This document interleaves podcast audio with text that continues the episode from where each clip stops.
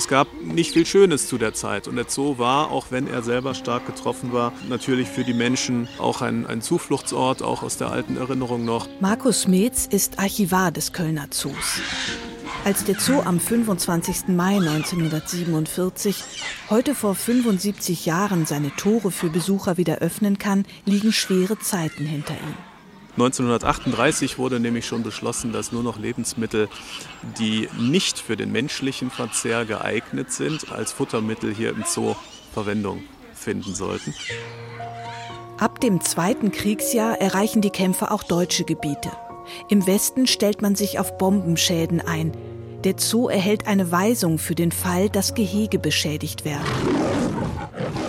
Der Zoo wurde verpflichtet, alle bösartigen Tiere, dazu zählten eben Raubtiere, aber beispielsweise auch Schimpansen oder Elefanten. Und diese Tiere sind dann ausgelagert worden, und zwar in verschiedenste Zoos in Deutschland. Tiere, die keinen anderen Platz finden, darunter Bären, werden erschossen. Bis 1943 kann der Zoo einigermaßen überleben und ist nach wie vor geöffnet. Doch viele der Pfleger sind jetzt Soldaten an der Front. Die Situation verschärft sich weiter. Das heißt, der Zoo war 1944, 45 äh, direktes Ziel auch von Luftangriffen und ist da auch so stark beschädigt worden, dass er eben geschlossen werden musste. Mai 1945. An die 150 Bombentrichter werden auf dem Zoogelände gezählt. Nur 22 Tiere haben überlebt.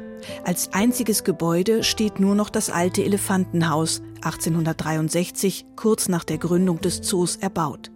Zwei Öfen wärmen die verbliebenen, verstörten Tiere, darunter ein Kakadu, zwei Jaguare, ein Flusspferd, Zebras.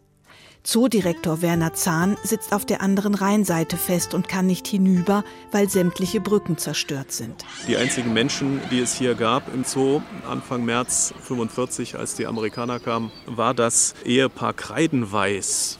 Das war das Pförtner-Ehepaar. Ein tierlieber amerikanischer Offizier setzt sich für den Zoo ein, beschafft Futter. Pfleger werden eingestellt, die Zoomauer wieder errichtet, Tiere gekauft. Nur zwei Jahre nach Kriegsende ist der Zoo wieder geöffnet. Als ein Tierhändler ein Flusspferd im Zoo zwischenparkt, freut sich Artgenossin Enne. Toni wird geboren.